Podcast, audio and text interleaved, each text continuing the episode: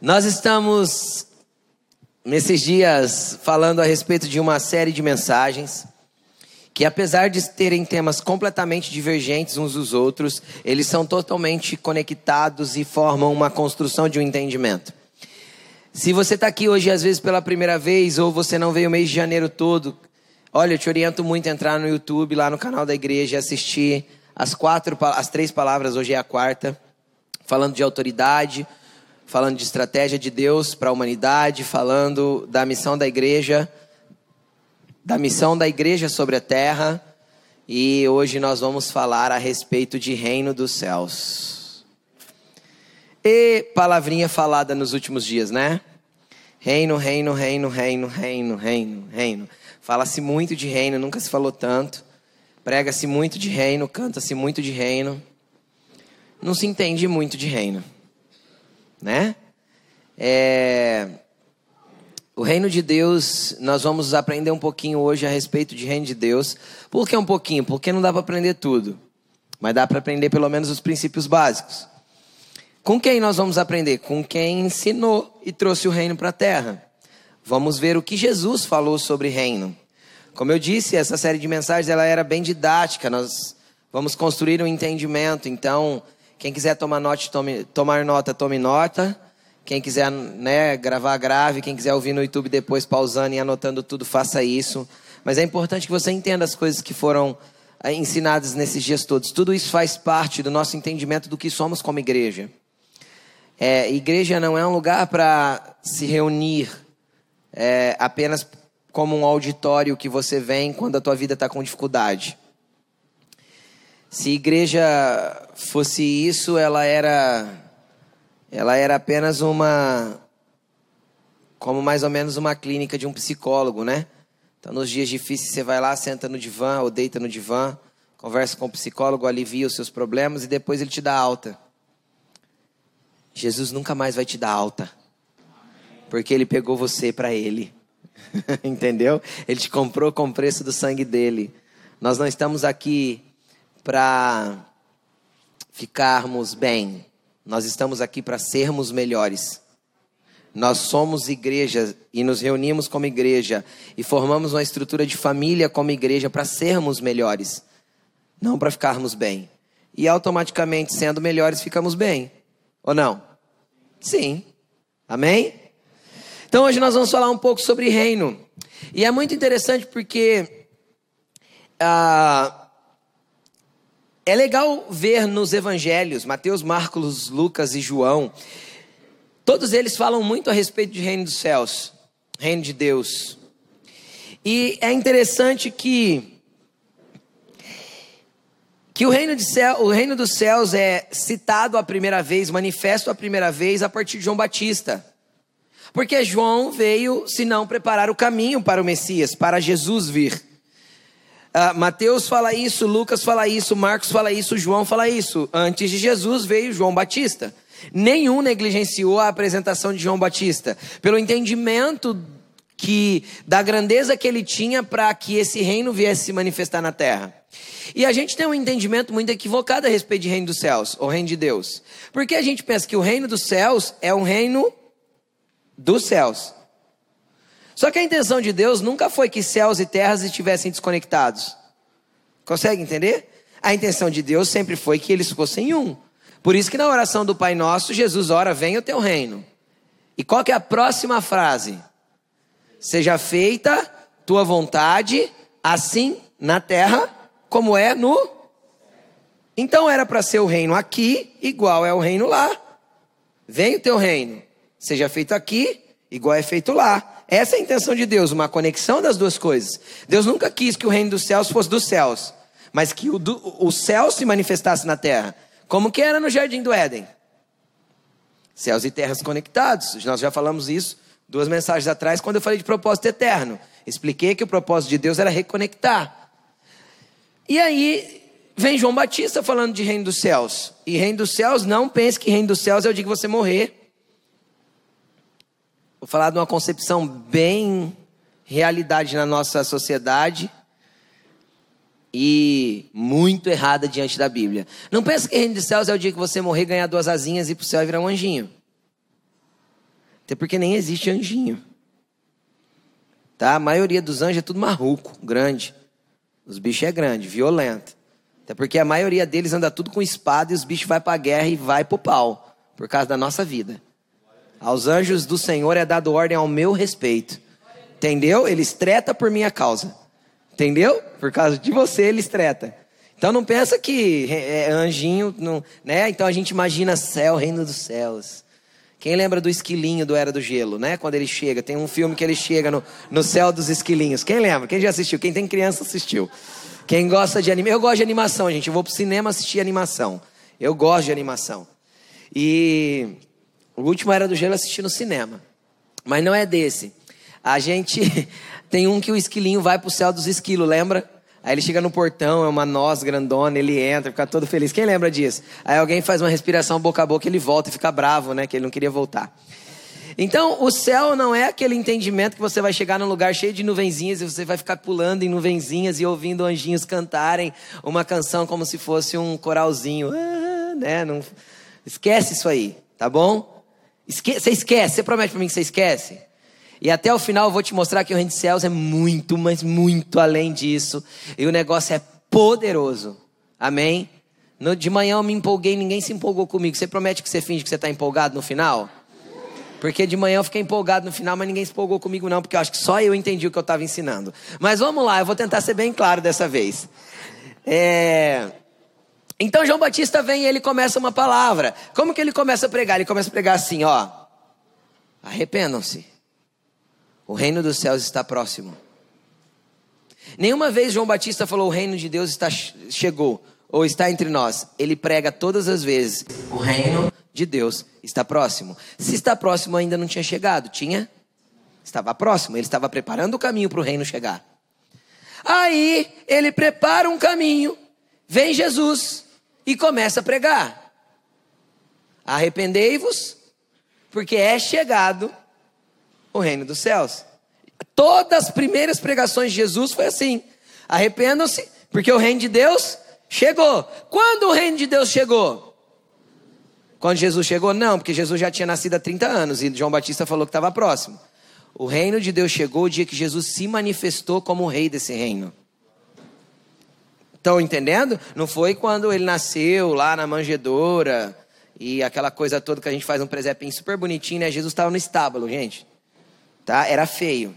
Ou você já foi num estábulo assim, lindão, cheiroso, perfumado. Então não foi nesse ambiente, né, bonitinho do presépio que Jesus nasceu. E quando os, os pastores e os, os que a gente chama de rei magos, né, os magos do Oriente foram lá visitar ele, não foi lá que o reino chegou.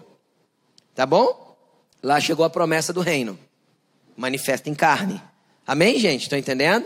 Quando o reino chega? Quando o rei se manifesta. Quando ele levantou da casa dele, saiu e falou assim: agora começou. Aí ele sai e o reino vem. Entenderam? A hora que ele chega em João Batista, Batista, está aí o cara. Ele é mais poderoso que eu. Eu não sou digno de desamarrar a sandália dele.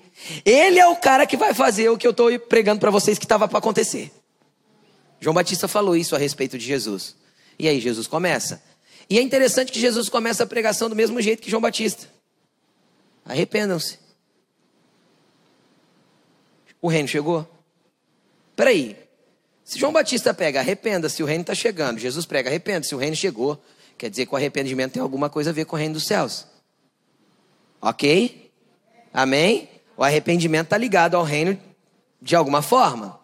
Mateus capítulo 5 é o primeiro sermão, é um dos primeiros sermões de Jesus. Eu não posso dizer que é o primeiro, porque a Bíblia não afirma isso, mas é bem no comecinho, até mesmo antes dele convocar alguns discípulos tá? Bem no início de quando Jesus sai para manifestar o reino, Jesus prega um sermão e é o sermão maior. É feio falar sermão, né? Eu não gosto dessa palavra. Sermão parece um negócio pesado para nós, né? Quando o pai dá uma dura no filho, o que, que o pai fez? Rezou um sermão. Não foi assim? É, não. Então, é, Jesus fez uma pregação, né? Vamos falar assim, pregou o evangelho, as boas novas do evangelho. E na primeira pregação de Jesus, ele é, é, é, é, uma das primeiras, não a primeira, uma das primeiras, é totalmente descrita na Bíblia. Mateus se preocupa em retratá-la inteirinha. Se você quer ler, isso está escrito em Mateus capítulo 5, 6 e 7. Eu costumo dizer que se você quer entender o evangelho de Jesus, a carta magma para isso é Mateus 5, 6 e 7. Ali Jesus dá um parâmetro de tudo para nós. Tá bom? Sermão da Montanha, é assim que está o subtítulo. Os homens intitularam assim. E é interessante como Jesus começa essa pregação. Mateus capítulo 5, versículo 3 diz o seguinte: Bem-aventurado os pobres de espírito, porque deles é o reino dos céus. Agora, o que, que, tem a ver ser pobre de espírito com eu ter posse do reino, ser meu o reino dos céus? Aí vem o começo do entendimento. Entenda uma coisa: se existem momentos da palavra que são chave, esse é a chave principal dessa mensagem. O acesso para o reino é eu entender a minha pobreza de espírito. Porque quem entende a sua pobreza de espírito consegue se arrepender. E quem se arrepende acessa o reino. E por que a gente entende que é importante falar de reino? Deixa eu dar um Pausa, abre um parênteses, a gente volta ali já. Por que a gente entende que é importante falar de reino? Porque lá em Apocalipse, lá em Apocalipse, duas vezes, João fala o seguinte: que nós somos reis e sacerdotes. Semana passada foi falado sobre o sacerdócio, você entendeu? Amém? E só que diz que nós somos reis também.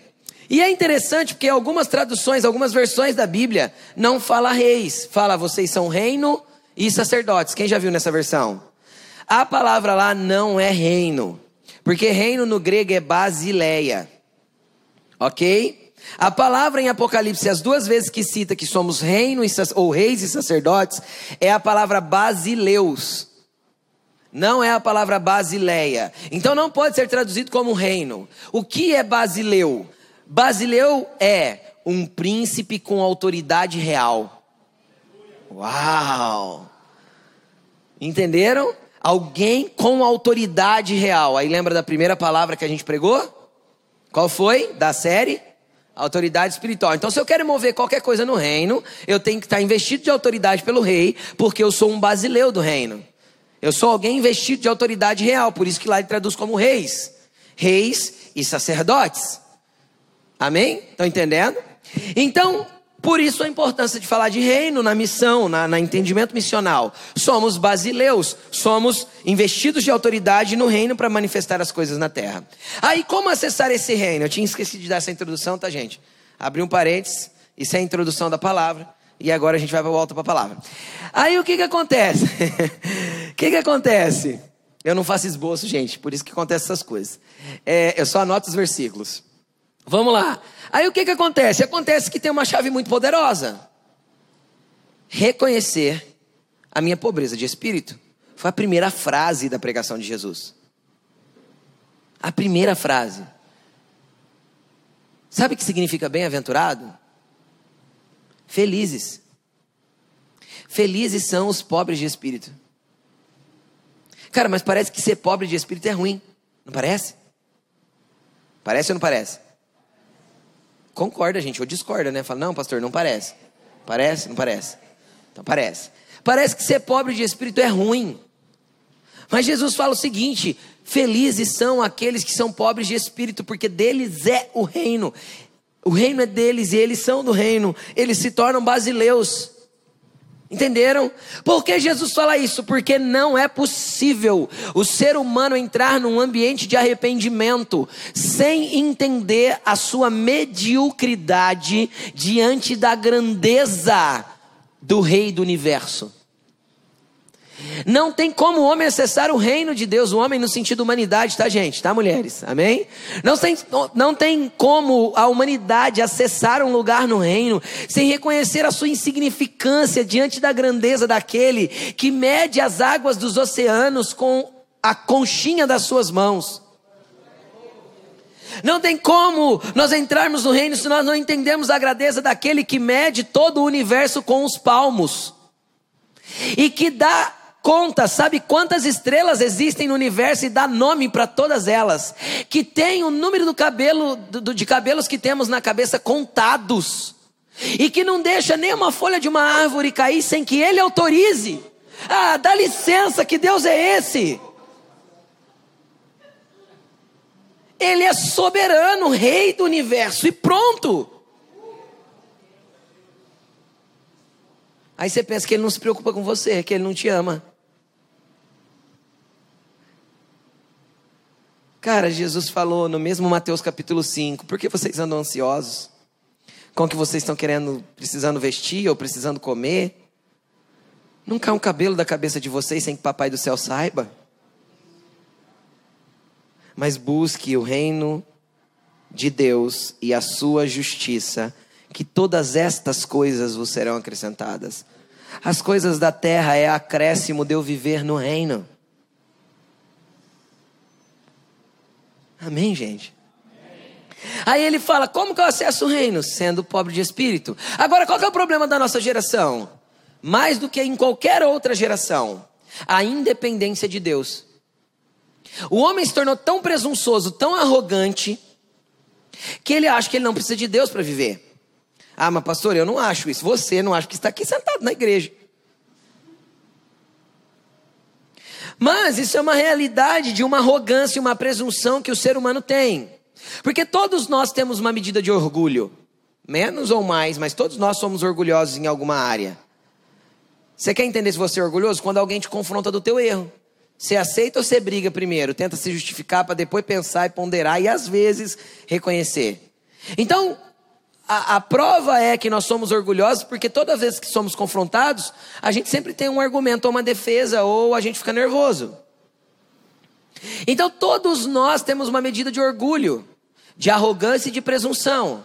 E o problema é que essa medida de arrogância, presunção e orgulho tem crescido nos nossos dias a pontos, a ponto de tornar a humanidade uh, desajustada. Eu tenho alguns amigos missionários na Europa. Já conversei com alguns deles. Eu tenho alguns amigos que moram na Europa, que não são missionários, mas são cristãos. Deveriam ser missionários, né? São cristãos, estão na Europa. Mas tá bom, deixa isso para lá. São cristãos e moram lá. E é interessante que quando eu converso com eles, o grande problema do evangelho na Europa é que na Europa é comum o racionalismo dizer: nós não precisamos de Deus, nós temos tudo o que precisamos. Nós temos uma sociedade organizada, nós temos uma estrutura, nós temos dinheiro, nós temos trabalho, nós temos tudo o que precisamos. Só que é o lugar do mundo que a taxa de suicídio é mais alta que existe.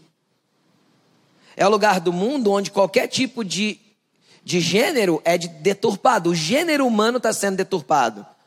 O Canadá está indo para o mesmo caminho. No, na, em vários países da Europa e no Canadá, já não é mais uma questão de ideologia de gênero. Outro dia eu vi num livro uma matéria que a National Geographic fez. Peraí, deixa eu corrigir porque isso vai para a internet. Eu vi num livro o autor citando que a National Geographic fez uma matéria, ok? Então só estou repetindo o que eu vi no livro sobre o número de identificações de gêneros que já se encontram nos Estados Unidos. Porque vocês perceberam que a sigla vai crescendo? Era GLS antes, aí virou LGBT, agora GLGBZBZBT. Era Babarachoracano, já fala em línguas, né? E de tão grande que ficou a sigla. Porque vai aumentando as, as ramificações do gênero. E o que está sendo deturpado nisso?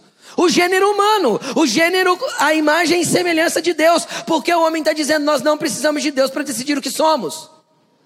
Isso é presunção e arrogância, é o oposto de ser pobre de espírito. Entenderam? Eu vi uma reportagem outro dia de uma moça na Europa, não lembro o país, que ela encanou, não, encanou não, ela decidiu, de forma racional, que ela é um gato. Eu não estou brincando. E ela ganhou na justiça o direito de ser gato. É verdade. Isso é real. E já, já tem uma primeira causa também na, no Canadá, que também uma pessoa quis ser um cachorro, um homem, e ele é um cachorro no Canadá. Isso é, de, é, Satanás pegando aquilo que foi criado à imagem e semelhança de Deus, que a Bíblia chama de excelência da criação, e distorcendo a partir da presunção, arrogância e soberba da humanidade. Na onde a humanidade diz: Eu decido quem eu sou e eu decido o que fazer da minha vida, eu não preciso de Deus. Vocês estão entendendo onde nós estamos chegando? Vocês estão entendendo em que geração, em que geração nós estamos? Vocês estão, vocês estão compreendendo? Vocês estão compreendendo que isso é uma questão que está virando cultura? Cultura é um campo de ideias aceito de forma ampla. Isso se torna cultura. Estão comigo, gente? Agora deixa eu falar uma coisa para você. Você não é evangélico. Renuncia a isso. Por quê? Porque ser evangélico também é uma cultura.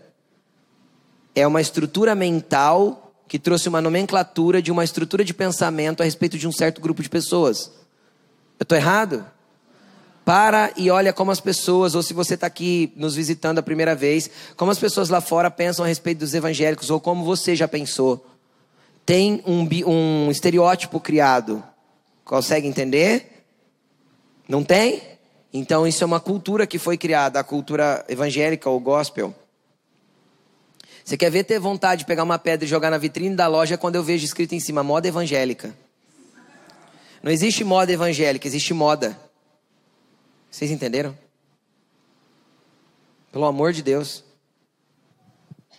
O que, que nós somos? Cristãos, querido.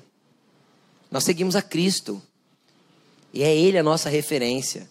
E como seguidores de Cristo, nós temos que ter um procedimento de entrar num ambiente onde nós reconhecemos a nossa pobreza de espírito. E como pobres de espíritos, a gente sabe se arrepender dos nossos erros. Quem é pobre de espírito sabe olhar para si próprio e falar assim: Eu errei, Jesus, eu me arrependo, eu estou errado. Isso te dá acesso ao reino. Sem arrependimento, ninguém vai entrar no reino. Ninguém. Quem vive pecando achando que está tudo certo, que isso é assim mesmo, todo mundo, os evangélicos todos fazem. Exatamente, você não é evangélico. Você é imagem e semelhança daquele que te criou. Você é filho de um Pai eterno, poderoso. E aí nós precisamos criar uma mentalidade, na onde nós criamos uma estrutura mental diferente a respeito do que é reino de Deus. Nós deveríamos estar manifestando esse reino aqui, apesar de viver numa democracia. A igreja não é democrática. Porque a igreja não é parte da democracia, ela é um reino. Ela é parte do reino de Deus. Se é reino, não tem democracia, tem um rei. E é ele que decide sobre a igreja, por isso que ele é o cabeça. Vocês estão entendendo, gente? E aí? Aí Jesus falou: Olha, vamos começar a pregação? Vamos. Sejam pobres de espírito. Vocês querem o reino? Reconheçam a insignificância de vocês. Reconheça a pobreza que vocês têm no, espírito de vocês, porque a arrogância te leva né, a essa pobreza. A achar que você é alguma coisa te leva a essa pobreza. O que, que a Bíblia diz a respeito do nosso próprio senso de justiça? O nosso próprio não passa de trapo de imundícia?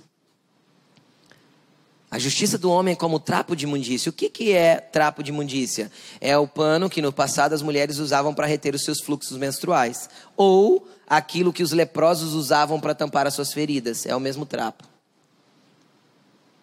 É assim que Deus vê aquilo que a gente se acha justo. Não, eu não passo ninguém para trás, eu não roubo, eu não isso, eu não aquilo, eu não, não, não, não, não, não. Sabe o que Deus faz para tudo isso? Entendeu? É assim que Deus faz. Isso, você não faz nada disso, é um arrogante, presunçoso, você acha bom demais. E vai para o inferno com a tua bondade. Você quer ser do bem ou você quer ser de Deus? Tem um livro do John Bevere sobre esse assunto. Você quer ser bonzinho ou quer ser de Deus? Porque para ser de Deus você tem que estar no reino. Se você não estiver no reino, você ainda é só bonzinho. E tem um monte de bonzinho que não foi para eternidade com Jesus. E tem gente ruim que foi. Credo, pastor, que esquisito. Ah, o ladrão da cruz não era ruim? Estava preso, era ladrão, foi condenado à morte. Só que ele olhou para Jesus e falou assim: Ó, eu mereço estar aqui. Eu sou um porcaria. Estou pagando pelo que fiz aqui na cruz. O senhor não merece. Dá para o senhor fazer alguma coisa por mim? Jesus falou assim: aham. Você reconheceu que não é nada? Você reconheceu que é uma porcaria? Dá, dá sim. Hoje ainda você vai estar comigo na eternidade. Então tem um monte de porcaria que reconheceu que é porcaria e foi pro céu com Jesus. Tem um monte de bonzinho que não reconhece que é porcaria e vai pro inferno com Satanás ruim. Tem a ver com reconhecer a pobreza do Espírito. Teu é o reino. Felizes aqueles que reconhecem. Porque deles é o reino. Nossa, pastor, eu achei que eu ia sair daqui hoje com um app assim, bem. Eu prefiro que você saia no chão, porque aí Jesus te coloca bem. Porque aquele que se rebaixa é exaltado. Porque aquele que se faz menos é levantado pelo Senhor. Entendeu? Então eu espero que eu jogue você lá no chão para que o Espírito te levante como alguém nascido de novo e vivo no Senhor. Entendeu? Amém? Eu prometo para vocês que a semana que vem e a outra as palavras vão ser melhores. Vamos lá. Continuando. Aí é interessante que Jesus começa a explicar a respeito do reino, porque ele falou: ó, tá bom, para acessar o reino, seja pobre de espírito, se arrependa dos teus erros, de tudo que você faz que é fora do contexto da minha palavra, fora do meu ensinamento, fora das leis do reino. Pastor, existe leis do reino? Uhum. Nós vamos ler daqui a pouco na Bíblia. Existe. Então, se arrependa de tudo que você fala fora da lei, faz fora da lei do reino. Arrependa-se, reconheça sua pobreza, se prostre na presença de Jesus, você vai acessar o reino. Aí, Jesus pega, cara, quem que é melhor para explicar o reino além de Jesus? Ninguém. Ele veio trazer o negócio e começar o negócio, então, eu acho que ele sabe do que está falando. E, a, e Jesus explica. E a gente fica sem entender porque não lê a Bíblia. Então vamos lá para Mateus capítulo 13, vocês abriram aí? Eu pedi para vocês abrirem. Então eu estou pedindo, abra gente, Mateus capítulo 13. Nós vamos ler vários trechinhos de Mateus capítulo 13. Mateus capítulo 13, versículo 24.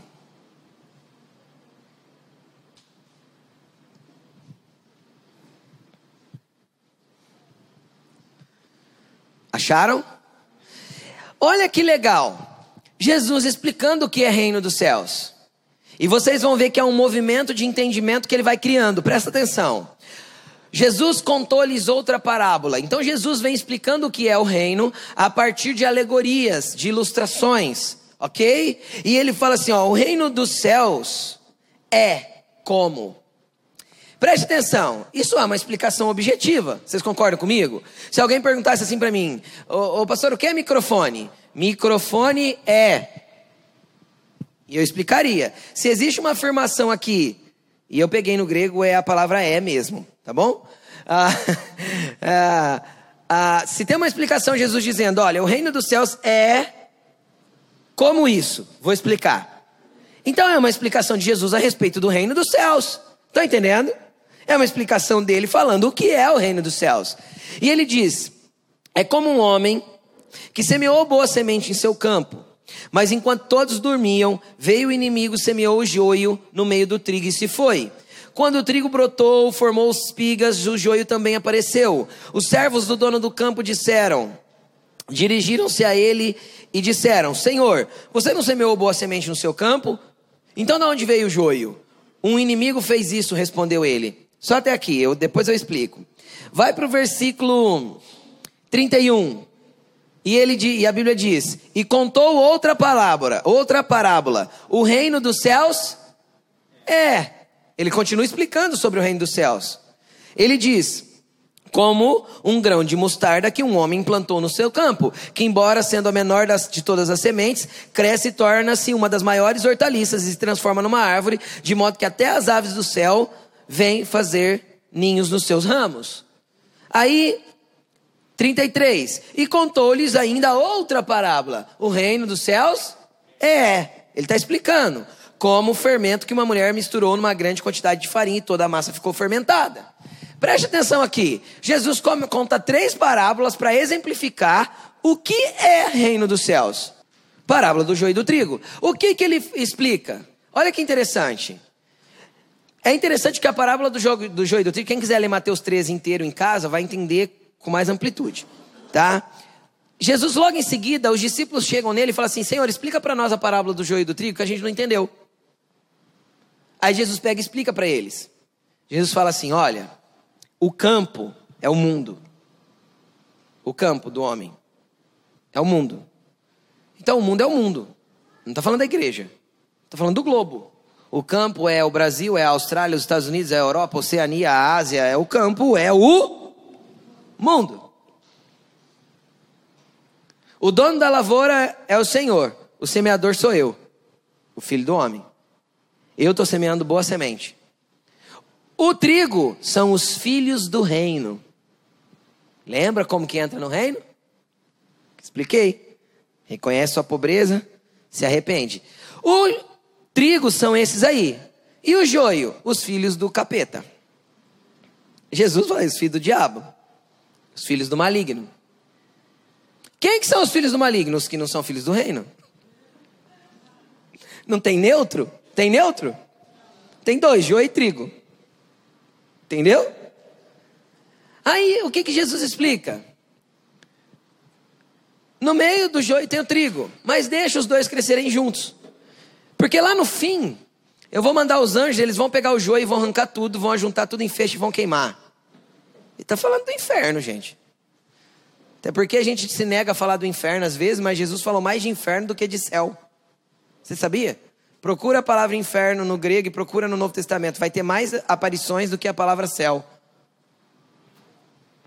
Porque é real. E depois a gente ajunta o trigo e traz para o celeiro. Então Jesus explica o que é. Agora, o que é interessante disso? Ele diz que ele está plantando as sementes do reino. Aí ele diz: também é semelhante a um homem que planta uma semente de mostarda. É um. Quem já viu uma semente de mostarda? Tem alguém que já viu? Pouca gente. Uma semente de mostarda pega uma caneta bique, pega um papel em branco e faz um pontinho só da grossura da, do, do tamanho da ponta da caneta. É daquele tamanho uma semente de mostarda. Eu, eu sei porque eu já vi. É um cisco. Só que ela cresce e se torna uma hortaliça. Nós estamos falando de hortaliças, não estamos falando de árvore. Tem gente que achava que virava árvore, é uma hortaliça. Só que ela fica grande, um metro e meio, dois metros de altura. Ela tem é, ramos, né, grandes e tal. Então o que que acontece? Jesus está falando do que? O reino de Deus, quando eu planto, ele expande. É como uma mulher que colocou fermento no monte de farinha. O que que acontece? Cresce. Se é eu que estou plantando o reino, vai crescer, vai expandir. Não tem como não expandir. E aí ele usa a gente mesmo para expandir, não é? Não é a missão da igreja? Seja filho do reino que você automaticamente é expansivo. automaticamente a coisa vai crescendo, porque é ele que é o dono do reino, o dono do campo, e é ele que está plantando, e ele está falando. Então, você quer entender no reino de Deus? Ele cresce, ele expande. Pastor, mas e se o reino de Deus está encolhendo? Então tem coisa errada com a semente. Está entendendo o que eu estou dizendo ou não? Com os filhos desse reino. E aí, aí ele continua. Versículo 44. O reino de, de dos céus é como? Continua explicando. Um tesouro escondido num campo. Olha isso aqui. Certo homem, tendo encontrado, escondeu de novo. Então, cheio de alegria, foi, vendeu tudo que tinha e comprou aquele campo. O reino dos céus também é, ele continua explicando, como um negociante que procura pérolas preciosas. E encontrando uma pérola de grande valor, foi, vendeu tudo que tinha e comprou. O que, que Jesus está dizendo agora? Foi uma explicação a respeito de quem planta o reino, era ele que estava plantando, do quanto esse reino é expansivo. Agora é uma segunda explicação. Quem encontra esse tesouro, larga tudo e corre atrás dele. Estão entendendo? Quem encontra esse tesouro, o reino do céu é semelhante a um homem que encontrou um tesouro. Para não perder, ele escondeu de novo, vendeu tudo que tinha para comprar aquele lugar. Cara, o que nós temos aberto, do que nós temos a, a, a, aberto mão, abrido mão, Sei lá, gente, não sei. Aberto mão. Do que nós temos aberto mão para poder ter as riquezas do reino? É semelhante a um homem que procura pérolas de grande valor. Ele foi e vendeu tudo que tinha por causa da pérola. Agora tem uma coisa: alguém que acha um tesouro, vende tudo por causa dele, fica com menos ou fica com mais?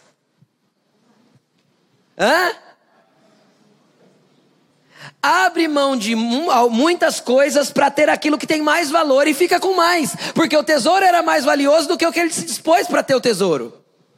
O problema é que a gente tem dificuldade de se desprender das coisas para poder ter o reino. Por isso que a gente não se vê pobre de espírito. Porque a gente não quer se desprender da nossa vida, do jeito que a gente vive, dos nossos orgulhos, da nossa presunção, do que eu acho, do que eu penso, do, do que eu tenho, do que Deus quer que eu abra mão mesmo para ter o tesouro do reino. Só que eu não vou ter menos, eu vou ter mais. Porque o negociante de pérola não vendeu tudo por causa de uma pérola de grande valor para ter menos. Foi? Foi para ter mais. O problema é a perspectiva de entender. Só quem conhece a pérola sabe que ela vale mais. Só quem analisou o tesouro sabe que ele vale mais do que tudo o resto. Então o reino dos céus é o que? É você avaliar o tanto que o reino é poderoso, o tanto que o reino é incrível e o tanto que vale mão abrir mão da tua vida por causa do reino. Quando você encontra, larga tudo, mas vai buscar o que Deus tem para você.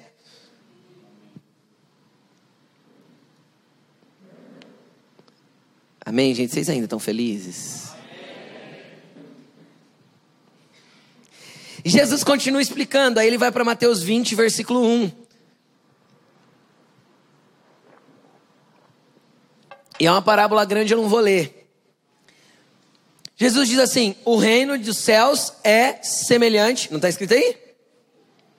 A um homem que tinha uma vinha e ele saiu cedo e foi contratar trabalhadores. E esses trabalhadores estavam lá na praça. Ele contratou alguns trabalhadores às seis da manhã, outros às nove da manhã, outro ao meio-dia, outros às três da tarde e outros ainda às cinco da tarde para trabalhar na sua vinha. No final da tarde, ele foi acertar com esses trabalhadores e na hora de pagar esses trabalhadores, ele deu o mesmo salário para todos eles.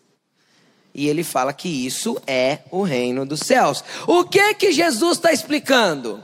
Se vocês se apegam aos tesouros que vocês encontraram, não importa quando vocês entenderam isso e se lançaram nisso, importa que estando comigo o salário é o mesmo. Porque no reino é assim, não há acepção de pessoas. Não interessa se você é mais avançado em idade e acha que já não tem jeito para você, ou se você começou seis da manhã no trabalho do reino. Importa que no reino você é um trabalhador e Jesus quer que você faça algo. E isso é reino dos céus. Só que para fazer, está aqui o que Jesus está explicando o que o reino é. Qual que é a chave para entrar? Reconhece a sua pobreza. Reconhece o seu erro, a sua insignificância, arrependa-se e entre. Aí vai ser plantado dentro de você uma semente, ela vai se expandir.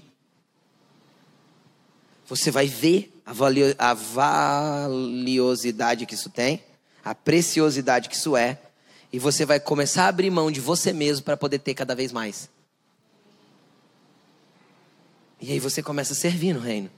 O reino de Deus é isso. Eu peguei todas as vezes que Jesus falou que o reino de Deus era. Então é, está explicado? Precisa de explicação melhor do que do próprio mestre? Mas nós vamos continuar, porque no reino de Deus não é só isso. Então Jesus falava, João Batista dizia: o reino vem. Jesus dizia: o reino é. Ok? Agora, olha que, tem, olha que interessante. A hora que a gente vai para Mateus 25, tá aí outro capítulo que você deveria ler inteiro. Eu vou colocar tudo isso no plano de leitura que eu esqueci de fazer hoje, gente. Vocês me perdoem. Se tem alguém lendo, né? Só os que estão lendo, né? Os outros não precisa perdoar, não, vocês não estão lendo mesmo. É... Eu vou fazer o plano de leitura amanhã, eu coloco, esqueci. Eu vou colocar todos esses versículos do reino no plano de leitura dessa semana. Então vamos lá, Mateus 25. Tem duas parábolas. Pode pegar no subtítulo da tua Bíblia aí. Parábola das dez virgens e parábola dos talentos. Não é isso que está aí? Mateus 25, parábola da dez virgens. Olha como começa. O reino de Deus é ou será? Será. O reino de Deus será. Então Jesus, João falou que vinha, Jesus explicou o que é, e agora ele está falando: cara, ó, esse reino vem, veio, e ainda vai ser. O reino de Deus será agora. Não é. Ele está explicando coisas que vão acontecer. Isso inclui a gente. É semelhante a dez virgens que estavam esperando pelo noivo. E elas foram para o lugar do banquete, ficaram esperando na porta. As dez adormeceram. Só que cinco eram prudentes e sábias e tinham azeite para que as suas lâmpadas acendessem. E cinco não, o azeite acabou e as lâmpadas se apagaram. Do que, que Jesus está dizendo aqui? Ele está falando do reino. O reino de Deus será semelhante a. Aí ele já está falando de dez virgens, ou seja, ele está falando de pessoas que foram purificadas, porque virgindade fala de pureza. Ele já não está falando de todo aquele outro contexto, o mundo, o trigo, o joio. Não, ele está falando de pessoas que foram purificadas pelo sangue dele. Ele está falando de pessoas, ele está falando de dez virgens, está falando de pessoas puras. A virgindade aí simboliza a pureza. São dez virgens, ok. Só que tinha dez virgens, dentre elas cinco não eram prudentes. O que, que elas não mantiveram acesas? As lâmpadas, isso simboliza o Espírito Santo. Então, às vezes, você está dentro da igreja faz tempo, só que você já perdeu a conexão com Deus e o relacionamento com o Espírito Santo. Ó, a tua lâmpada já está apagada faz tempo. Deixa eu te explicar uma coisa. Ficou fora do casamento. Quem não tinha azeite e o fogo não estava aceso, ficou fora do casamento com o noivo. Quem é o noivo da igreja? Jesus. Então, quem não mantém a chama acesa do Espírito queimando dentro, vai ficar para o lado de fora do casamento. Estão entendendo?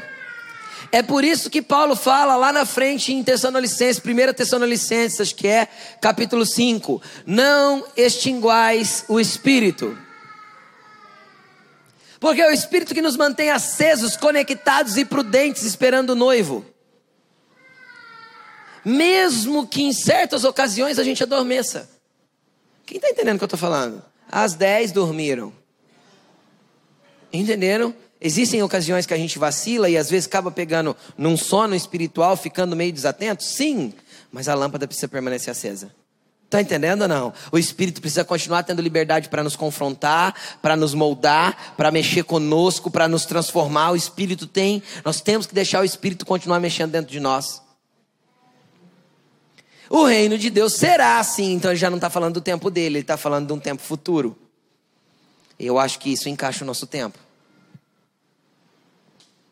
A gente vê isso na igreja? Sim ou não? Sim. Aí, parábola dos talentos.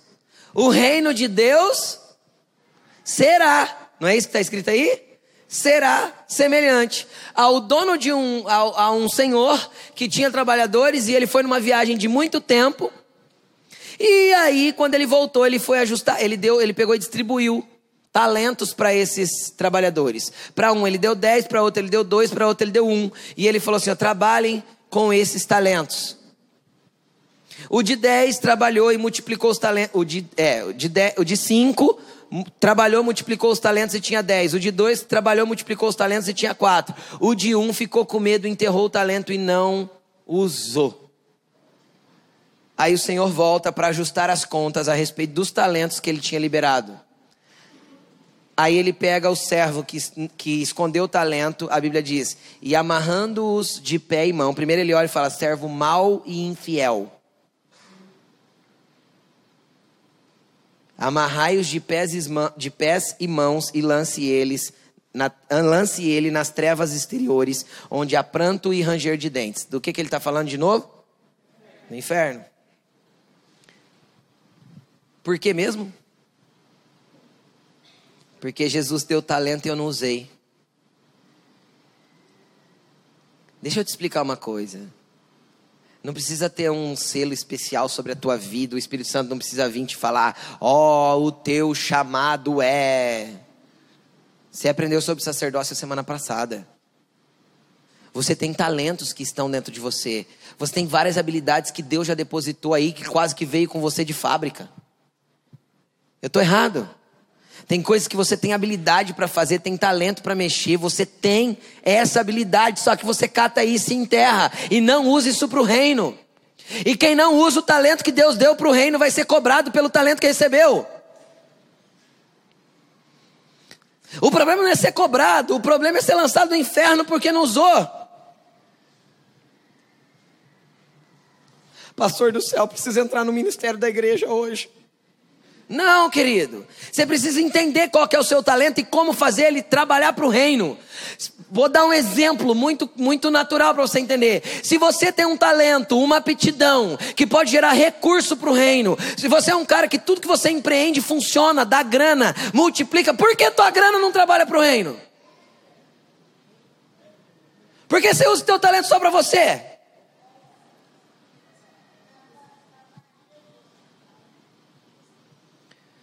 Por que o teu ambiente de trabalho não manifesta o reino? Porque a tua estrutura mental ainda não é de reino. Porque o teu entendimento não é de reino. O teu entendimento de igreja ainda é vir de domingo, ouvir uma palestra e ir embora para casa. Não mudou, não houve uma transformação do teu entendimento. Eu dei um exemplo, mas poderia dar vários. Eu sei que aqui tem um monte de profissional de beleza, porque tem, essa igreja tem bastante. Cara, você quer um lugar que tem mais fofoca do que a desgraça do salão de beleza? Faz o teu salão de beleza trabalhar para o reino. Lá tem que se falar de boas novas, de salvação, de testemunho, de, de bênção. É disso que tem que falar lá. Porque o teu salão é do reino. Por quê? Porque você é um basileu. Um representante do reino com autoridade real. Aí você cria um ambiente de fofoca no teu salão?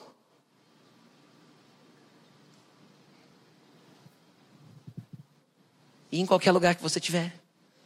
Estou dando dois exemplos. Tem inúmeros exemplos. Teu talento é mexer com beleza, com estética. Cara, usa o teu talento para o reino. Meu Deus! Você vai ser cobrado disso. O reino de Deus será. Ele foi, se ausentou por um tempo, mas vai voltar. Não é isso que ele falou? Ele está ausente por enquanto, né? Entre aspas. Mas ele vai voltar para acertar as contas das aptidões que ele colocou sobre a tua vida, dos talentos que ele te depositou. Poxa, pastor, está ficando muito pesado o sermão. Isso é evangelho lindo. Isso é o que Jesus ensinou, não são palavras minhas, está aí na Bíblia. Eu não estou acrescentando nada, só estou trazendo um entendimento a respeito do que ele já disse. É que a gente ignora essas partes, já percebeu? A gente ignora essas partes. E ama as partes onde diz: Trazei o fardo, que eu vou trocar por um mais leve. E esse também é evangelho, não é? Também é evangelho. Ele troca o fardo, ele deixa leve, ele tira o peso. Vinde a mim, vocês que estão cansados e sobrecarregados, eu vos darei descanso. Também é evangelho isso? Sim, também é evangelho, ele nos dá descanso. Amém, gente? Vocês ainda estão felizes? Felizes são os pobres de espírito, porque deles é o reino. Amém? Aí ele continua. Deixa eu achar, gente. Falamos das dez vírgulas e tal. O que ele continua, eu falo daqui a pouco. Aí eu quero jogar um pouquinho agora sobre o que o Paulo falou, sobre o que Paulo, o apóstolo Paulo falou sobre reino. O que que Paulo falou sobre reino? Ele diz o seguinte: Romanos capítulo 14, versículo 17 e 18. O reino de Deus não é comida nem bebida. Do que, que ele está falando? O reino de Deus não está ligado a coisas naturais. Jesus falou isso: olha, não tentem procurar, o reino de Deus está ali ou está aqui, porque ele está dentro de vós. Porque tem a ver com a nossa estrutura, tem a ver com quem nós somos, tem a ver com os basileus. Estão entendendo? Não tem a ver com o templo do reino de Deus. Não tem a ver com as grandes construções. Não tem a ver com as grandes estruturas. Não tem a ver com as grandes igrejas. Não tem a ver com o tempo de televisão. Não tem a ver com o sucesso no YouTube, com o número de likes. O reino de Deus não é comida nem bebida, não tem a ver com o natural. A aprovação de Deus não é a aprovação dos homens. Jesus não foi aprovado pelos homens, mas foi aprovado por Deus. Joinhas na internet não dizem que um ministério é aquilo que Deus gostaria que ele fosse. Entendeu? Amém, gente? E aí? Aí, ele diz: não é comida nem bebida, mas, e aí ele explica o que é: justiça, paz e alegria no Espírito Santo. É isso, é assim que Paulo descreve o reino. O reino de Deus é justiça, paz e alegria no Espírito Santo. Justiça. O que é justiça para nós? Qual é o entendimento que nós temos de justiça? Muito equivocado. A gente confunde justiça com juízo. Quando a gente fala de justiça, a gente já pensa na condenação. É ou não é assim? É meio que linkado na nossa mente. Justiça, querida, é cada coisa estar no lugar que tem que estar. O que, que a gente entende que foi executado justiça, por exemplo, com uma pessoa que assassinou? Quando ela é condenada, está presa. Então, se ela está presa, foi executada a justiça, ela está no lugar que ela deveria estar, segundo a lei do nosso país. É ou não é assim? Foi condenado por corrupção, está na cadeia de Curitiba. O que, que a gente entendeu quando foi preso? Foi feito justiça. É assim que a gente entendeu. Então a gente, desculpa se você é petista, tá, gente? Eu não sou. Me perdoe, tá? Nós estamos aqui para falar disso. Tá bom? Amém? Vamos lá, vamos continuar. E ele diz que a justiça, paz e alegria. Então o que a gente entende? Que justiça é quando Deus opera para colocar tudo no seu devido lugar. Mesmo que isso nos incomode. Já teve coisa que Deus mexeu na tua vida que você não queria que mexesse, mas depois entrou num lugar muito melhor? Quem já viveu isso aí? Eu já, também. Cara, então justiça é quando Deus coloca as coisas no lugar. E o reino de Deus é justiça. Amém? É paz. Por que o reino de Deus é paz? Porque Jesus falou assim: Eu deixo a minha paz, a minha paz eu dou, e não dou como o mundo dá. Porque na nossa, no nosso entendimento, paz é circunstancial, não é? A paz depende da circunstância que eu estou vivendo. Se eu estou numa circunstância de dificuldade, eu não tenho paz. Não deveria ser assim. Por quê? Porque a gente não vive com a paz que o mundo dá, porque a paz que o mundo dá é circunstancial. E a nossa paz excede todo entendimento. É a paz que vem do reino. Eu estou aqui passando por uma dificuldade terrível, mas eu vivo em outro lugar. Eu sou do reino. Lá a paz excede todo entendimento. Todo. Tá vendo como muita coisa é, é tudo consequência da estrutura mental? Tudo consequência da estrutura mental. E por que a gente perde a paz? A gente perde a paz, lindo. Porque a gente costuma ser insatisfeito, ingrato e descontente com aquilo que temos ou com aquilo que estamos vivendo. Entendeu?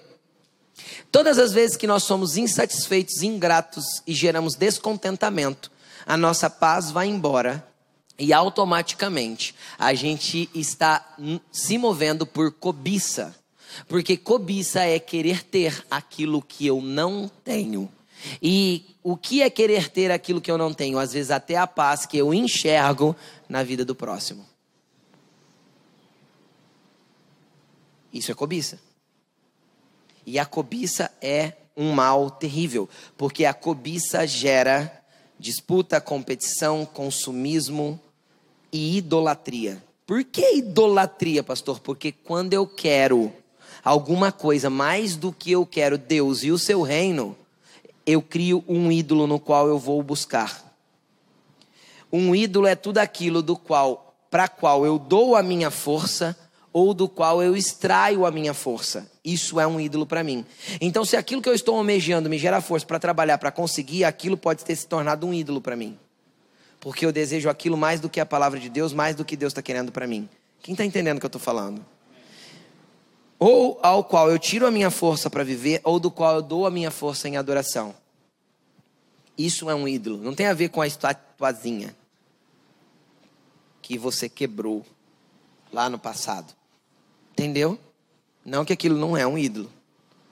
Mas tem muito mais ídolos do que apenas estátuas. Os ídolos do coração são piores e eles se manifestam normalmente a partir do descontentamento que vai gerar uma cobiça. Entenderam? Vocês estão comigo?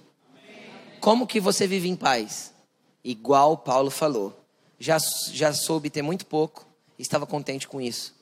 E já tive muita abundância e também estava contente com isso. Uma pessoa dessa perde a paz? Não, porque não tem cobiça. O que eu tenho, eu estou feliz, estou satisfeito. Aí não tem como roubar a tua paz. Por isso que a paz que Jesus dá não é como a que o mundo dá, porque a do mundo é condicional.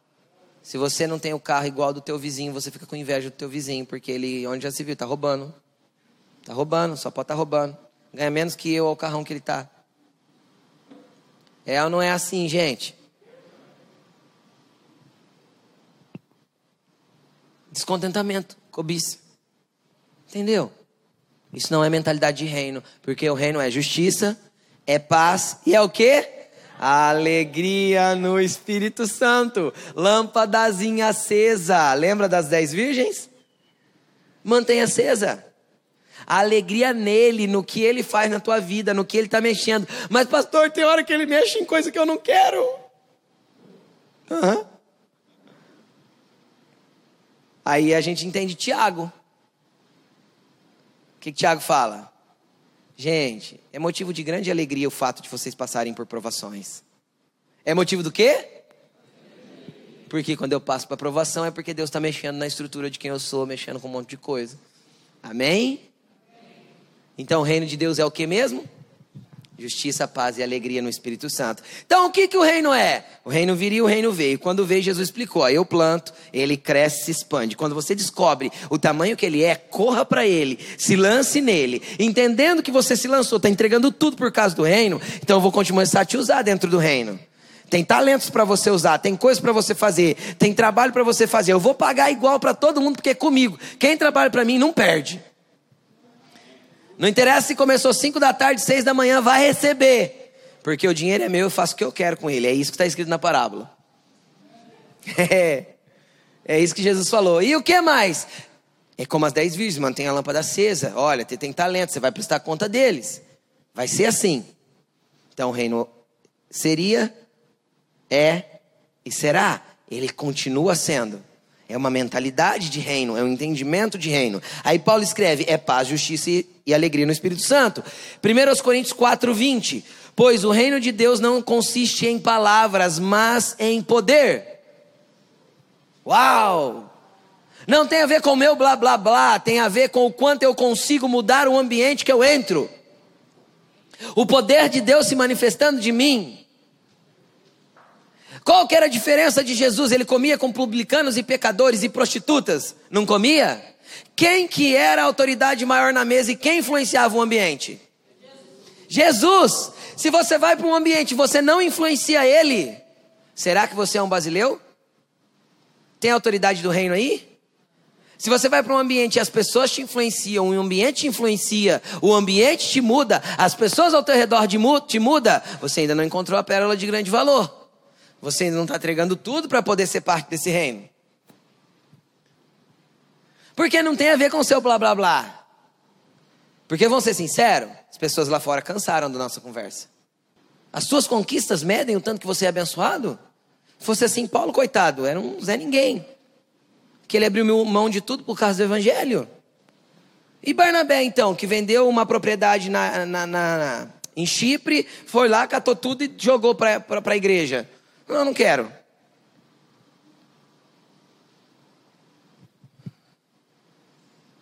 Eu tinha, mas não tenho mais. Não tenho porque eu enchi uma pérola de grande valor. E não, Deus não tem problema que você tenha, tá bom? Deus não quer voto de pobreza. Isso é mentalidade medíocre. Deixa eu explicar. Salomão era um homem de Deus? Sim.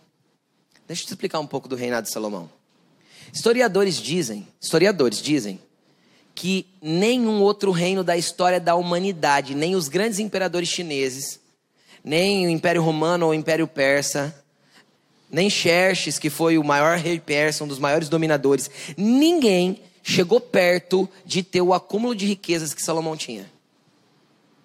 Ninguém. Ele foi o rei mais rico da história da humanidade. Em 40 anos de reinado. Salomão era extremamente inteligente. Tudo que caía na mão dele dava certo. Deixa eu explicar o que Salomão fazia. Na, a Bíblia diz que na época do reinado de Salomão, a prata, a prata era tão comum em Jerusalém que ela perdeu o valor. Prata não tinha valor em Jerusalém, de tanto que tinha. Para o povo. Não estamos falando do rei, só. Os escudos dos principais guerreiros de Salomão eram feitos de ouro. Você imagina ir para a guerra com escudo de ouro? Ah, vá ser ostentação assim lá adiante. Todos os, todos os utensílios da casa real era de ouro. Todos os utensílios. Já pensou a cozinheira catar a panela pôr no fogo de ouro?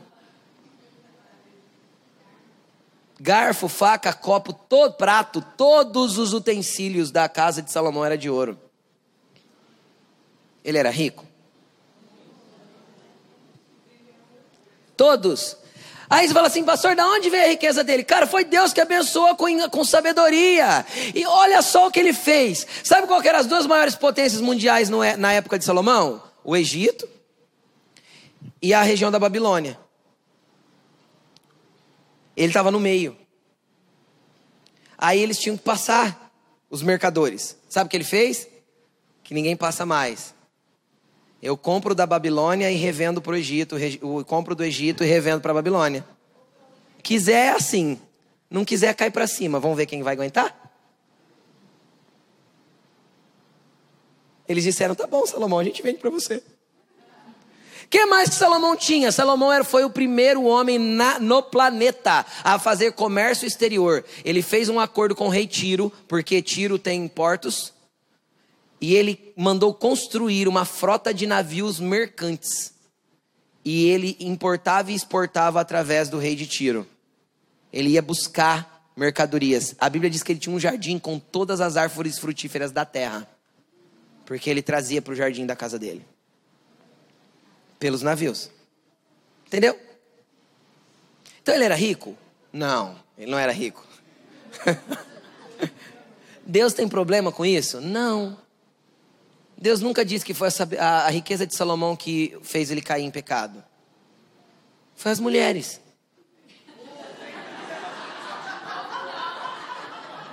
Agora, por que foi as mulheres? Porque ao invés dele se contentar com uma, ele tinha 900. É sério. A Bíblia diz que ele tinha, ele tinha seis, seis, 600 princesas e 300 coco, 700 princesas, então era mil, né? 700 princesas e 300 concubinas.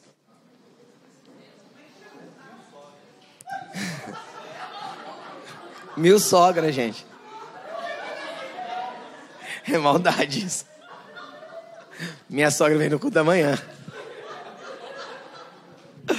Vamos lá, vamos continuar. Então, o problema, o que fez ele cair em pecado foi que ele escolheu mulheres não judias, desobedecendo uma lei de Deus. Deus falou: homens israelitas, não casem com mulheres que não sejam do povo de vocês. E ele escolheu mulheres que não eram judias. E essas mulheres de outros povos fez ele adorar outros deuses. Não teve nada a ver com a riqueza. Aí ele pega e escreve um, um provérbio. E ele diz assim: olha, um dá liberalmente e enriquece. O outro retém mais do que é justo e empobrece. Cara, olha a mentalidade de Salomão. Cara, todo mundo que vinha visitar ele para conhecer o esplendor do seu reino, ele dava tanto presente, mas tanto presente, que a pessoa voltava com mais do que chegou. Porque ele entendeu um princípio do reino. É dando mentalidade de reino. Tinha sabedoria, óbvio. Mas tinha mentalidade de reino. Então Deus não tem problema em te prosperar. Deus não quer que o dinheiro te governe. Não governou Salomão. Jamais. Estão entendendo, gente? Então vamos lá. Aí a Bíblia diz o seguinte: nossa, eu preciso terminar. Desde os dias de João Batista até hoje, o reino dos céus é tomado a força. E os que usam de força se apoderam dele. Por que desde os dias de João? Porque João começou a falar do reino. Certo? Desde lá de que ele falou, a partir dele, o reino de Deus é tomado à força. Por que é tomado à força? Porque é necessário força para se apoderar do reino. Porque eu preciso ter força para abrir mão e me arrepender das coisas que eu estou errado. Ou não precisa? É preciso força para eu mudar a mentalidade da minha, da, da meu entendimento e minha mentalidade. Por quê? Porque o reino de Deus, quem quer ser grande, se faz menos. E é difícil na nossa mentalidade se fazer menos para ser grande, não é?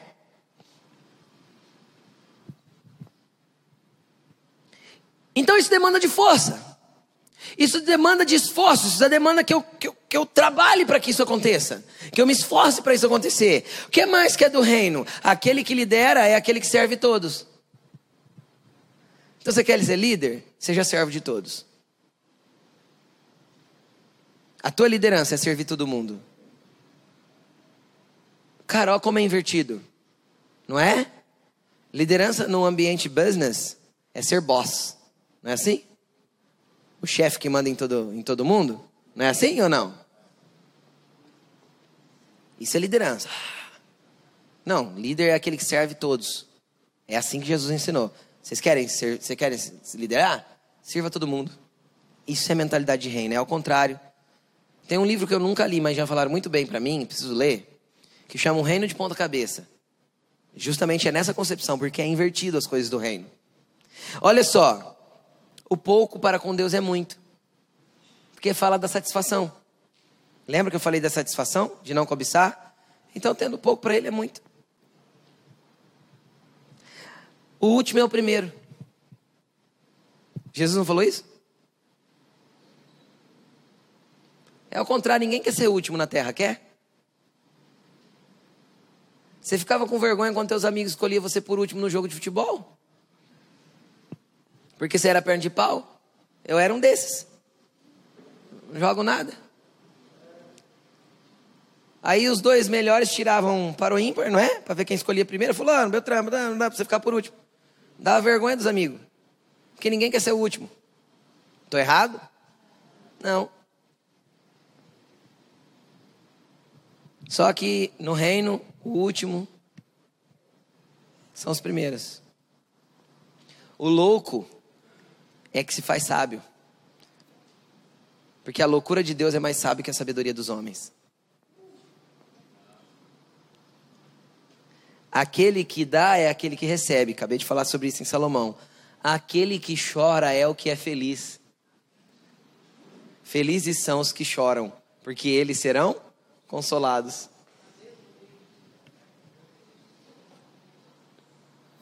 Quem morre, para ele é aquele que vive para sempre com Ele. Quem perder a sua vida, a achará. Quem gastar a sua vida por amor a mim, a encontrará. Cara, isso é a mentalidade do reino. Não precisa de esforço para isso? Aquele que, desde o dia de João Batista até agora, o reino de céus é tomado à força. É aquele que usa de força, se apodera dele. Como eu começo tudo isso, pastor? Falei de manhã é redundante, começa do começo. Começo. Qual foi o começo de Jesus? Felizes são aqueles que conhecem a sua pobreza de espírito, porque isso vai gerar arrependimento. Arrependam-se, o reino de Deus chegou. Onde mais a gente vai? Eu quero finalizar Tiago 2, do 8 ao 10. Olha que lindo isso. Tiago 2, do 8 ao 10.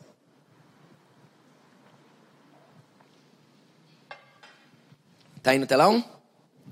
Vocês de fato obedecem à lei do quê? real. Aqui para mim tá lei do reino, a tradução que eu peguei. Vocês de fato obedecem à lei do reino, encontrada nas escrituras, que diz: Ame o seu próximo como a si mesmo. Toda essa mentalidade de estrutura de reino, essa inversão de valores que o reino nos propõe, essa mortificação do nosso próprio eu. Tiago diz: você vai obedecer à lei do reino quando você entender que você precisa amar mais o próximo do que você mesmo. Isso fala de uma estrutura de reino. Aí ele continua dizendo: é, vocês de fato obedecer, é, se vocês de fato obedecerem à lei do reino, encontrada na escritura que diz ame o seu próximo como a, a, a si mesmo, estarão agindo corretamente. Mas se tratarem os outros com parcialidade, estarão cometendo pecado e serão condenados pela lei como transgressores. Então existe uma lei do reino que está escrito nas escrituras. E isso tem a ver com amar, com amor. E amar as pessoas e servi-los e ser sacerdotes. Entrar no ambiente de governar a si próprio. Qual é o tipo de governo? Eu falei sobre isso já outro dia, numa das outras pregações, que eu tenho que exercer o governo que Deus quer, que ele falou lá em Atos 2. Lá em Gênesis 1, 27. Governe e domine sobre o meu próprio eu, sobre usar de força para que eu seja transformado. Aí olha que interessante. Lembra que a gente estava falando de Mateus 25, parábola das dez virgens, palavra dos talentos? E em Mateus 26, Jesus falou lá, ó, João Batista, o reino vai vir, Jesus, o reino é. Depois Jesus, o reino será. Aí Jesus pega em Mateus 26, ele diz: Eu lhes digo que, de, Mateus 26, 29. Eu lhes digo que, de agora em diante, não beberei mais do fruto da videira, até o dia em que beberei o vinho novo com vocês no reino do meu Pai. Olha o que Jesus está falando. Cara, eu vou dar uma pausa agora, porque vai chegar um dia que nós vai tomar uns goró junto no reino celestial. Celebração, festa e alegria na presença dele, e ele está esperando a gente para fazer isso. Cara, isso é top demais. Jesus falou que a gente vai sentar com ele para celebrar no reino do papai. Mas peraí, era reino dos céus, por que agora é reino do pai? Mudou? Mudou? Ele fala reino dos céus, reino dos céus, reino dos céus, reino dos céus, porque o reino dos céus tem que ser a mentalidade da terra, ok? Agora ele fala de reino do pai. Por que ele fala de reino do Pai? 1 Coríntios 15, 21 e 26. 1 Coríntios 15, 21. Tá no telão? Ó, mas cada um por sua vez. Jesus, Jesus aí está falando, é, Paulo aí está falando de ressurreição dos mortos. Pastor, que negócio de ressurreição dos mortos? Quer aprender amanhã, começa o aprimore fundamentos, vai falar de ressurreição dos mortos, é só vir. É, tá? Não vou entrar em assunto de ressurreição de mortos, mas é uma realidade bíblica e é fundamento da fé cristã. A Bíblia diz que é, é base da nossa fé. Tem que entender um pouquinho sobre ressurreição de mortos. Todo mundo vai ressuscitar. Todo mundo vai ressuscitar. Jesus falou isso um monte de vezes. Tá bom? Então vamos lá. Aí Paulo está explicando, falando um pouquinho de ressurreição. E ele diz assim, ó. Mas cada um por sua vez. Cristo, o primeiro. Depois, quando ele vier, os que lhe pertencem as noivas que estavam com as lâmpadazinhas acesa. Porque as outras ficaram de fora. A noiva que estava com a lamparinazinha acesa no Espírito Santo, foguinho queimando. Estão entendendo? Na sua vinda, quando ele vier, os que lhe pertencem, Jesus vai voltar. Deixa eu te contar, ele vai voltar. Por que, pastor, você acredita nisso? Eu não acredito nisso, não. Eu acredito porque ele falou que viria e veio, ele falou que morreria e morreu, ele falou que ressuscitaria e ressuscitou. Por que ele diria que voltaria e não volta? Então eu continuo acreditando nele. Amém? Então ele vai voltar. Veja bem, olha o que ele diz aqui. Então virá o fim. Quando? Quando ele entregar o reino para Deus. Jesus vai pegar o reino e entregar de volta para o Pai. entregar o reino a Deus, o Pai, depois de ter destruído todo o domínio, toda autoridade e todo poder, pois é necessário que ele reine até que todos os seus inimigos sejam colocados debaixo dos seus pés. E o, o último inimigo a ser destruído é a morte. A morte vai morrer. e Satanás debaixo dos meus pés. em breve o Deus da paz esmagará Satanás aonde? debaixo dos nossos pés. Isso é o reino. Tá vendo por que você tem que entrar nele? Porque não adianta você querer viver uma eternidade do reino se você não vive nele aqui. Ninguém vai conseguir chegar lá na porta do reino, bater e falar: Jesus, cheguei. Ele vai falar: Não te conheço. Você não fez parte do reino na terra. Como você quer ser parte do reino na eternidade? Tem que entrar enquanto está na terra. O ladrão da cruz entrou na terra. Não foi? Aí ele falou, Jesus falou, ainda hoje você vai estar na eternidade comigo. Mas ele entrou aqui. Lá às 5 horas da tarde, lembra a parábola dos horários? O ladrão entrou 15 para 6. Não foi? Mas ele entrou. Estão entendendo o que eu estou dizendo? Não espere chegar ao seu 15 para 6, pode ser tarde demais, tá bom? Pode ser tarde demais. Agora não adianta, né? Igual a música do Guns N' Roses, eu bato, bato, bato na porta do céu. Já foi, velho. Já era. Não adianta bater. Se você não entra no reino aqui, não vai ter acesso no reino lá. Entendeu? Por isso o reino começa a viver agora. Eu começo a viver no reino de Deus já. A partir de agora eu já entro no reino. Por quê? Porque vai chegar um dia que Jesus vai voltar, vai ressuscitar com ele aqueles que são dele. E aí? O que, que, vai acontecer, pastor, depois que a gente se encontrar com ele nos ares? A gente vai viver no céuzinho assim com, com asinha de anjinho? Não, nós vamos pra treta. Por que nós vamos para treta? Porque está escrito num monte de lugar que vai ter uma guerra e aqueles que estiverem com eles vão, com, com ele vai tretar junto. Vai se assentrar no trono para julgar as nações. Oh! Eu acho que vocês não se empolgam com isso, vocês não entendem o que é isso. Imagina Jesus chegando lá em Brasília e falando assim: ó, agora não é nenhum de vocês que mandam mais, agora são os meus que vão mandar, sai. É assim que vai acontecer em todas as nações. Aí você quer entender o que, vai acontecer? Lê Salmo capítulo 2.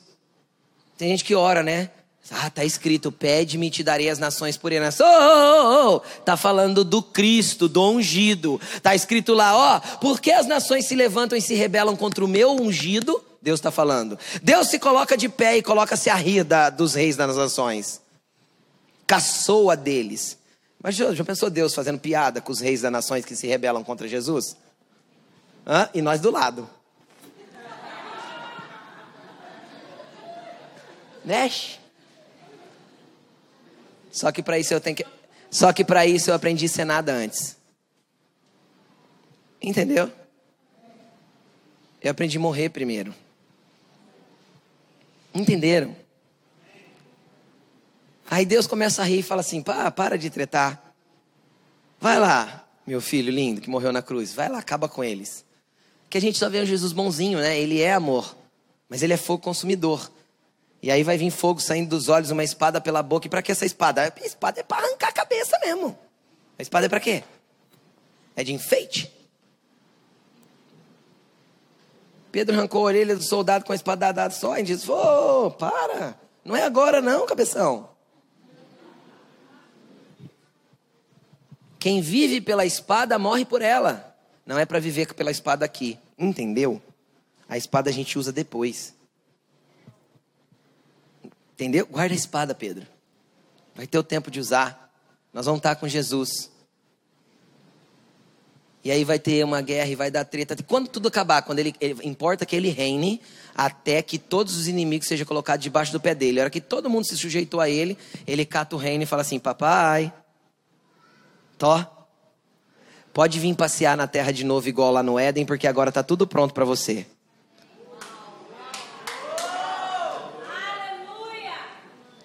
E aí papai volta com a gente na terra com a gente, porque ele entrega o reino pro papai. E aí a gente vai sentar na mesa pra celebrar como qualquer guerreiro depois de uma guerra, sentado com ele. Ah, meu Jesus é top demais, gente. Eita!